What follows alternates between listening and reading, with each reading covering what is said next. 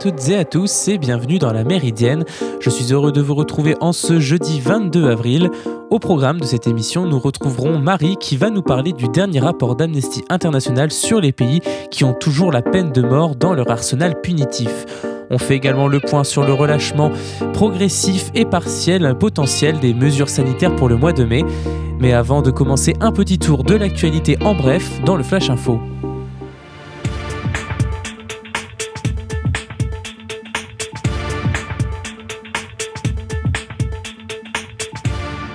Et on commence en Russie avec des dizaines de milliers de partisans de l'opposant Alexei Navalny qui ont manifesté à travers la Russie hier pour réclamer la libération du militant emprisonné en grève de la faim depuis trois semaines. Selon l'ONG spécialisée dans le suivi des manifestations OVD Info, près de 1500 personnes ont été arrêtées hier dans tout le pays. Les manifestations avaient été organisées le jour du discours annuel sur l'état de la nation du président Vladimir Poutine. Ce dernier, comme à son habitude, n'a pas évoqué Navalny, mais a promis une riposte dure à ceux, notamment en Occident, qui cherchent à provoquer la Russie.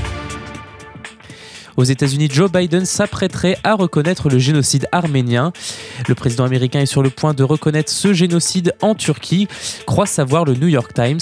Cette décision, une première pour un président américain, devrait dégrader davantage les relations avec la Turquie, mais c'est un risque que le président semble prêt à prendre pour promouvoir les droits humains, explique le quotidien. Joe Biden pourrait faire cette annonce le 24 avril, date anniversaire du début des massacres d'Arméniens par l'Empire ottoman en 1915, qui aurait fait entre 1,2 million et 1,5 million de morts. Une trentaine de pays ont qualifié les massacres de génocide, un terme catégoriquement rejeté par Ankara. En football, la Super League mort-née 48 heures après sa naissance est aujourd'hui en stand-by, a assuré hier son président Florentino Pérez, également patron du Real Madrid. Le projet de réunir 12 des meilleures équipes de football européennes pour supplanter la Ligue des Champions existe toujours et le travail continue, a assuré Pérez à la radio espagnole Cadena Ser mais après les six clubs anglais mardi, les trois clubs italiens et l'Atlético de Madrid ont, jeté l'éponge hier. Seuls le FC Barcelone et le Real Madrid veulent encore y croire. À l'occasion de la journée de la Terre, le président américain Joe Biden réunit 40 dirigeants aujourd'hui autour d'un sommet virtuel mondial sur le climat. Après 4 ans de présidence Trump marquée par un recul des ambitions en la matière de lutte contre la crise climatique et un retrait de l'accord de Paris, ce sommet est censé marquer le retour des États-Unis dans la lutte contre le réchauffement. Washington dévoilera de nouvelles ambitions. Le président américain doit annoncer un objectif ambitieux pour son pays pour contribuer à maintenir le réchauffement mondial sous les 2 degrés Celsius de, plus, si possible 1,5 degrés Celsius par rapport à l'ère pré-industrielle, comme le prévoit l'accord de Paris conclu en 2015. Et malgré les vives tensions avec les États-Unis, le président chinois Xi Jinping et son homologue russe Vladimir Poutine participeront au sommet. Le chef d'État de la Chine prononcera en ligne depuis Pékin un important discours, c'est ce qu'a déclaré hier le ministère des Affaires étrangères du pays. En France maintenant, la rentrée scolaire approche. La reprise des cours lundi aura lieu en présentiel, en primaire et à distance pour une semaine de plus dans les collèges et lycées. Pour, préparer ce retour des élèves, les syndicats seront reçus au ministère de l'Éducation aujourd'hui à 14h. Le gouvernement doit ensuite annoncer à 18h lors d'une conférence de presse les mesures sanitaires prises pour ce retour de vacances qui a lieu trois semaines après la fermeture des établissements scolaires. Pour lutter contre la propagation du, coronavirus, l'exécutif juge notamment atteignable l'objectif d'un million de tests salivaires par semaine dans les écoles et les collèges. Les États membres de l'Organisation pour l'interdiction des armes chimiques ont voté hier en faveur de la suspension des droits de la Syrie pour son utilisation présumée d'armes chimiques. C'est une décision sans précédent dans l'histoire de l'Organisation pour l'interdiction des armes chimiques. Damas se voit privé de ses droits au sein de cette instance. Soutenue par des pays occidentaux comme la France, la Grande-Bretagne et les États-Unis, la motion visant à priver Damas de ses droits et privilèges a obtenu la majorité requise des deux tiers des votes. Au total, 87 pays ont voté en faveur de la motion, 15 dont la Syrie, la Russie, la Chine et l'Iran ont voté contre et 34 pays se sont abstenus. Sur les 193 États membres, 136 pays ont participé au vote. Le régime syrien est accusé d'avoir utilisé du sarin et du chlore lors de trois attaques en mars 2017 sur le village de Latamné, tenu par des rebelles. Damas nie catégoriquement et affirme que ces attaques ont été mises en scène. La Syrie et son allié la, Russie pardon, ont accusé les puissances occidentales de mener à travers l'OIAC une campagne politisée. La motion indique que l'OIAC décide après un examen minutieux et sans préjudice aux obligations de la République arabe syrienne en vertu de la Convention sur les armes chimiques de suspendre les droits et privilèges de la Syrie. Celle-ci sera désormais privée du droit de vote à la conférence annuelle des pays membres, ne sera plus éligible au Conseil exécutif et ne pourra plus occuper aucun poste au sein de l'organisation. La Syrie se voit reprocher d'avoir laissé sans réponse des interrogations de l'OIAC après la publication l'année dernière d'une enquête de l'instance attestant que le régime syrien avait utilisé du sarin et du chlore à la. Damas n'a ensuite pas respecté le délai de 90 jours établi par l'OIAC pour déclarer les armes utilisées et révéler ses stocks restants. La pression est montée d'un cran la semaine dernière après la publication d'un deuxième rapport de l'organisation incriminant Damas, cette fois-ci pour une attaque au chlore dans la ville de Sarakeb en 2018. Vous écoutez La Méridienne sur Radio Phoenix. Il est temps de faire une première pause musicale dans la Méridienne et on va écouter L'Impératrice et le titre Hématome. A tout de suite, vous êtes sur Radio Phoenix. Ne me parle pas de sentiments. Je sais déjà qu'on se mentirait. T'es bien meilleur quand tu fais semblant derrière l'écran, plutôt qu'en vrai. Tu dis j'aime, qu'est-ce que t'aimes vraiment? Tu confonds le cœur et l'intérêt. Si tu veux jouer au compliment, fais-le plus fort que je le fais. Je t'ai tellement regardé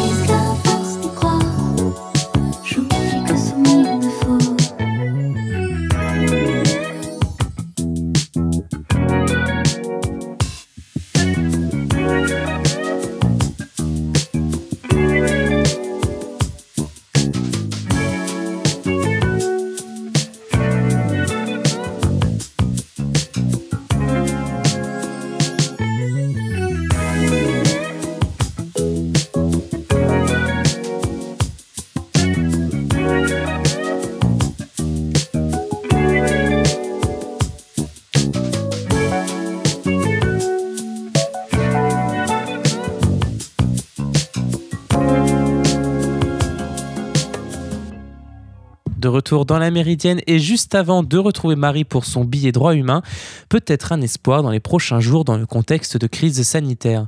L'exécutif français maintient, en dépit d'une décrue encore fragile de l'épidémie, son objectif de lever progressivement les restrictions en mai. Il apparaît que nous pourrions être au pic de l'épidémie ou proche de l'être, a souligné le porte-parole du gouvernement Gabriel Attal à l'issue des conseils de défense et des ministres hier, en faisant le point sur la semaine écoulée et en évoquant par ailleurs le territoire français dans son ensemble. Les premiers effets des restrictions sont perceptibles, le nombre de nouveaux cas détectés diminue ainsi que le taux d'incidence et que le nombre de patients hospitalisés sur une semaine, a-t-il souligné, avant d'ajouter que le nombre de personnes en réanimation tendait à se stabiliser. Ces résultats, pour encourageants qu'ils sont, demeurent toutefois encore insuffisants. À ce stade, l'épidémie recule deux fois moins rapidement qu'en novembre et la pression hospitalière reste extrêmement forte. La situation est très disparate sur le territoire, a précisé Gabriel Attal, entre un recul de l'incidence compris entre 15% dans les Hauts-de-France et près de 20% dans la région PACA. Une tendance encourageante aussi en Occitanie, en Auvergne-Rhône-Alpes, en Bourgogne-Franche-Comté et dans le Grand Est, et une tendance en revanche moins favorable que la moyenne nationale pour les pays de la Loire, le centre Val-de-Loire, la Nouvelle-Aquitaine et la Corse.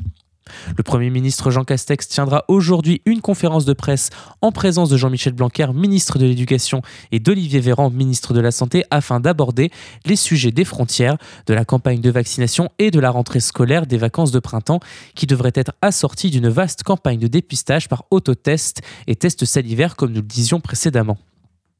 Le porte-parole du gouvernement a aussi confirmé que le calendrier avancé par Emmanuel Macron dans son allocution du 31 mars constituait bien sa base de travail, avec une réouverture des écoles prévue pour le 26 avril, une levée des restrictions de déplacement et de l'attestation en journée à partir du 3 mai et une réouverture de certaines terrasses et lieux culturels pour la mi-mai. Gabriel Attal a précisé que le gouvernement tiendrait une conférence de presse aujourd'hui au cours de laquelle il abordera les sujets des frontières, des écoles et de la campagne de vaccination. Les vaccinations avec le vaccin Janssen Johnson Johnson pourraient débuter dès samedi, a également indiqué le porte-parole du gouvernement. Ce gouvernement juge aussi atteignable l'objectif d'effectuer un million de tests salivaires pour détecter la Covid-19 par semaine dans les, établissements scolaires, a confirmé hier une source au sein de l'exécutif à l'agence France Presse auprès des informations de BFM TV et France Inter. C'est vers quoi l'on s'oriente, a expliqué cette source, ajoutant que ce chiffre est un horizon à moyen terme et pas à court terme. Toujours selon France Inter, notamment, la distribution de tests salivaires commencerait dans une vingtaine de départements les plus touchés par l'épidémie, notamment en Ile-de-France. La chaîne d'information en continu BFM TV évoque également des tests salivaires auxquels se soumettraient les lycéens une fois par semaine et les personnels adultes deux fois par semaine. Vous écoutez La Méridienne sur Radio Phoenix. Et on va maintenant retrouver Marie pour la chronique droit humain du jeudi. Bonjour Marie. Bonjour Amaury, bonjour à tous. Aujourd'hui, je vais vous parler du dernier rapport annuel publié par Amnesty International sur le recours à la peine de mort dans le monde en 2020.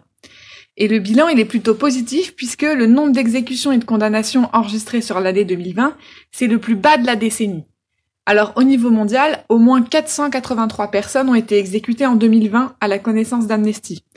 Ce chiffre, il comprend pas les exécutions en Chine, puisque dans ce pays, les informations sur le nombre d'exécutions et de condamnations à mort, elles sont classées secret d'État. Mais en dehors de la Chine, le nombre de 483 personnes exécutées, ça demeure le plus faible enregistré par Amnesty International depuis au moins 10 ans. Il représente une baisse de 26% par rapport à 2019, soit un quart, et c'est une baisse de plus de 70% par rapport à il y a 5 ans. Donc c'est positif. Aujourd'hui, 108 pays sur 193 ont déjà aboli la peine de mort pour tous les crimes et 144 pays l'ont aboli en droit ou dans la pratique. Et ce nombre, y continue de progresser. En 2020, le Tchad a aboli la peine de mort ainsi que l'État du Colorado aux États-Unis, qui est donc devenu le 22e État des États-Unis à abolir la peine de mort. Le Kazakhstan s'est quant à lui engagé à abolir la peine de mort au titre du droit international. Et cette baisse de 26% des exécutions, elle est liée notamment à la pandémie de Covid-19. Oui, c'est ce qu'indique le rapport d'Amnesty International. Des exécutions ont été interrompues en raison de la pandémie. Si on prend le cas de l'Arabie saoudite, qui figure dans le top 5 des pays qui exécutent le plus, on constate une baisse de 85% des exécutions en 2020 par rapport à l'année précédente. On est passé de 184 à 27 exécutions. De même en Irak, où le nombre d'exécutions a baissé de plus de 50%. Certains pays qui avaient appliqué la peine de mort en 2019 n'ont même exécuté personne en 2020, comme par exemple le Bahreïn, le Japon ou le Pakistan. Et outre le nombre d'exécutions, le nombre de condamnations à mort prononcées dans le monde a baissé de 36% par rapport à 2019. Selon le rapport d'Amnesty, cette baisse est apparemment liée dans plusieurs cas à des retards et des reports concernant les procédures judiciaires dues à la pandémie. Une bonne nouvelle donc, mais la pandémie a aussi eu des impacts négatifs sur la peine de mort. Oui, euh, dans plusieurs pays, les restrictions liées au Covid-19 ont eu des répercussions préoccupantes sur le droit à un procès équitable. En temps normal, c'est déjà difficile de s'opposer à une exécution, mais à cause de la pandémie, de nombreuses personnes qui ont été condamnées à la peine capitale, elles n'ont pas pu avoir accès en personne à un avocat. Par exemple, aux États-Unis, des avocats de la défense ont rapporté avoir été dans l'incapacité de mener un travail d'enquête ou dans l'incapacité de rencontrer leurs clients en personne. Et dans ce rapport d'Amnesty sur le recours à la peine de mort, on trouve quand même des mauvais élèves, parmi lesquels, tu l'as dit tout à l'heure, la Chine. Oui, comme je l'ai dit, on ne connaît pas le nombre de personnes exécutées en Chine, mais on estime que ce pays procède chaque année à plusieurs milliers d'exécutions, ce qui en fait quand même le premier pays euh, en termes d'exécution au niveau mondial.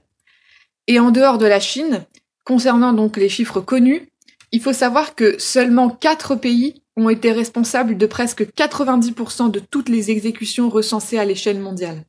L'Iran, l'Égypte, l'Irak et l'Arabie saoudite. En Égypte, le nombre d'exécutions enregistrées, durant l'année 2020, il a triplé, ce qui en fait le troisième pays au monde exécutant le plus de personnes. Dans ce pays, au moins 23 personnes exécutées ont été condamnées à mort dans des affaires liées à des violences politiques et à l'issue de procès inéquitables, sur la base d'aveux extorqués par la torture. En Iran, je vous le disais tout à l'heure, le nombre d'exécutions a baissé de moitié, mais le rapport d'Amnesty indique que ce pays, par contre, a de façon croissante utilisé la peine de mort comme arme de répression politique contre les dissidents, les manifestants et les membres de minorités ethniques, en violation du droit international. Concernant les États-Unis, qui ne figurent pas, eux, dans le top 5 des pays qui exécutent le plus, en juillet 2020, le gouvernement de Donald Trump a procédé à la première exécution fédérale depuis 17 ans. Et cinq États ont à eux seuls exécuté sept personnes. En tout cas, même si certains pays ont continué d'avoir recours à la peine de mort, le bilan pour 2020 est globalement positif. Oui, c'est ce que je vous disais au début de cette chronique, le nombre d'exécutions et de pays recourant à la peine de mort ne cesse de diminuer.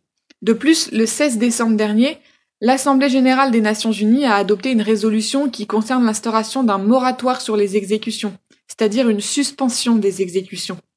L'objectif de cette résolution, c'est à terme d'abolir totalement la peine de mort et 123 États se sont déjà prononcés en faveur de cette proposition. Et puis, le mois dernier, la Virginie est devenue le premier État du sud des États-Unis à abolir la peine de mort.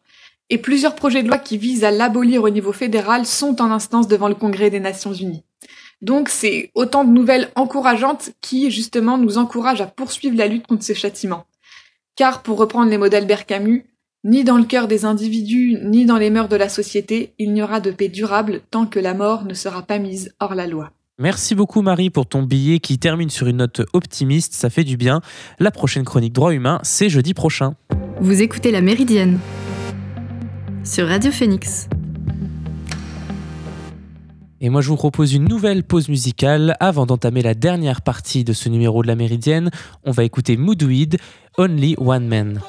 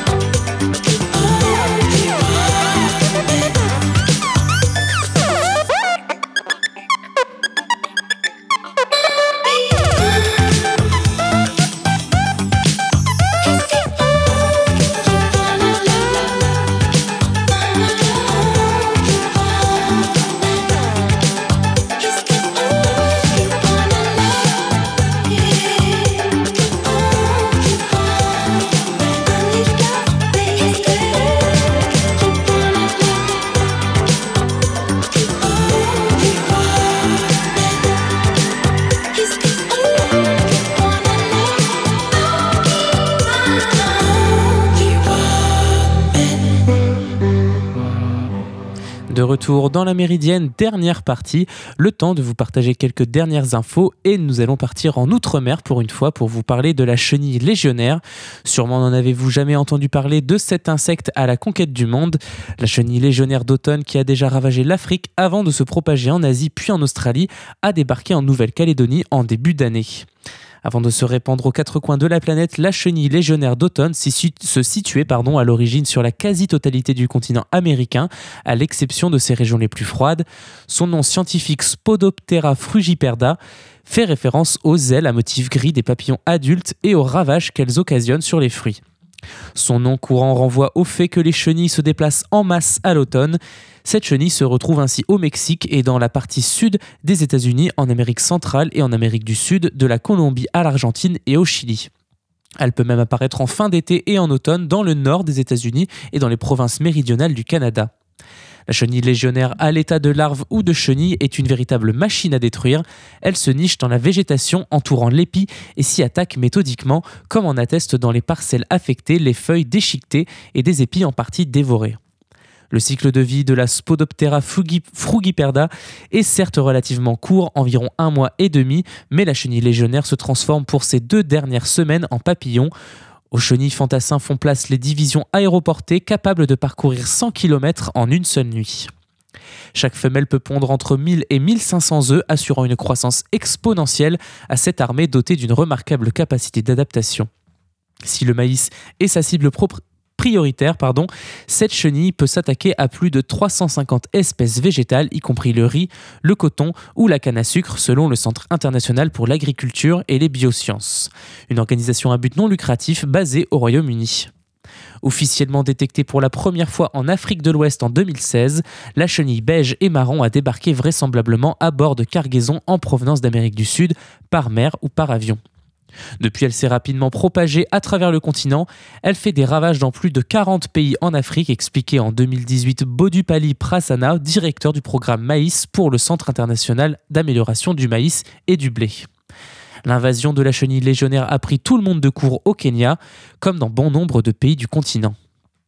Pour lutter contre son invasion et ses dégâts dans les plantations de maïs, certains États africains ont pris des mesures de prophylaxie suggérées consistant à sauter une ou une des deux saisons de culture de maïs par an. En vain, la chenille s'est rabattue sur les bananiers, les plants de millet, de sorgho, etc., etc. Quelques mois plus tard, la chenille légionnaire d'automne a pour la première fois été repérée en Asie, dans le sud de l'Inde. Il se peut que l'homme soit responsable de ce mouvement, mais il est aussi possible qu'elle soit arrivée en Inde par ses propres moyens, car le papillon peut parcourir des centaines de kilomètres en une nuit avec des vents favorables. Début 2021, Roger Gaillot, producteur à la Wengi en Nouvelle-Calédonie, a eu le désagréable honneur de rencontrer la chenille légionnaire. Sa, parcelle de 27 hectares de maïs a totalement été dévastée. En quatre mois à peine, l'insecte a détruit les tiges, les feuilles et hélas les épis, soit plus de 200 tonnes de grains destinés à l'alimentation animale. Les premiers spécimens ont été détectés en début d'année sur des exploitations à Poimbou, Bourail, Lafoy et Boulot-Paris, a confirmé hier le gouvernement calédonien. La Nouvelle-Calédonie est quasiment autonome en production de maïs, donc l'enjeu est important pour cette filière, a averti dans un communiqué Jean-Louis Dangleberme, membre du gouvernement en charge de l'agriculture. Face à cet insecte qui menace la filière maïs dont le chiffre d'affaires est estimé à 600 millions de francs, le gouvernement a décidé de mettre en place un plan adapté évalué à 10 millions de francs calédoniens bien sûr pour 2021. La stratégie repose sur plusieurs axes, la surveillance, la lutte chimique à court terme, le développement de la lutte biologique, l'adaptation des pratiques agronomiques et la communication auprès des producteurs. Mais problème de taille, cette chenille est une dure à cuire. Tous les pays touchés ont ainsi vu leur tentative d'éradication échouer. En Afrique et plus précisément au Kenya, l'utilisation des pesticides s'est avérée décevante malgré l'expérience des pays d'Amérique latine. La chenille légionnaire développe une résistance à l'utilisation prolongée d'un même pesticide et il faut donc en changer régulièrement pour obtenir des résultats. Détecté déjà dans les quatre bassins de production du pays, il est en effet trop tard pour tenter de l'éradiquer. Pour contrôler la propagation de cette chenille, le groupement de défense sanitaire du végétal et ses partenaires ont mis en place un plan de gestion adapté. Car si certains produits phytosanitaires peuvent ponctuellement venir à bout de ce ravageur, à long terme, les chercheurs misent davantage sur la lutte biologique, d'autant que la Nouvelle-Calédonie abrite déjà plusieurs ennemis naturels de la chenille légionnaire. Les agriculteurs sur place et les scientifiques espèrent venir à bout de ce nuisible par le biais d'un stratagème biologique. Vous écoutez La Méridienne sur Radio Phoenix. Juste avant de nous quitter, on prend quelques nouvelles de Persévérance envoyée sur Mars qui a réussi à transformer du dioxyde de carbone issu de l'atmosphère de la planète rouge en oxygène. La démonstration a eu lieu mardi et la NASA espère que de futures versions de l'outil expérimental utilisé pourront préparer le terrain à une exploration par des humains. Non seulement le processus pourrait produire de l'oxygène pour que des futurs astronautes puissent respirer, mais il pourrait aussi permettre d'éviter de transporter depuis la Terre de larges quantités d'oxygène indispensables à la propulsion de la fusée pour le voyage du retour. Le MOXIE est une boîte dorée de la taille d'une batterie de voiture située à l'avant-droit du rover. Il utilise l'électricité et chimie pour scinder les molécules de CO2 produisant ainsi de l'oxygène d'un côté et du monoxyde de carbone de l'autre. Pour sa première expérience, Moxie a produit 5 grammes d'oxygène, de quoi respirer pendant 10 minutes pour un astronaute ayant une activité normale. Les ingénieurs chargés de Moxie vont maintenant mener davantage de tests et essayer d'augmenter ce résultat. L'outil a été élaboré pour pouvoir générer jusqu'à 10 grammes d'oxygène par heure. Et nous arrivons à la fin de cette émission. J'espère qu'elle vous a plu. Je vous donne rendez-vous lundi prochain pour une nouvelle semaine d'actu, même heure, même fréquence. D'ici là, prenez soin de vous. Je vous souhaite un bon week-end sur Radio Phoenix.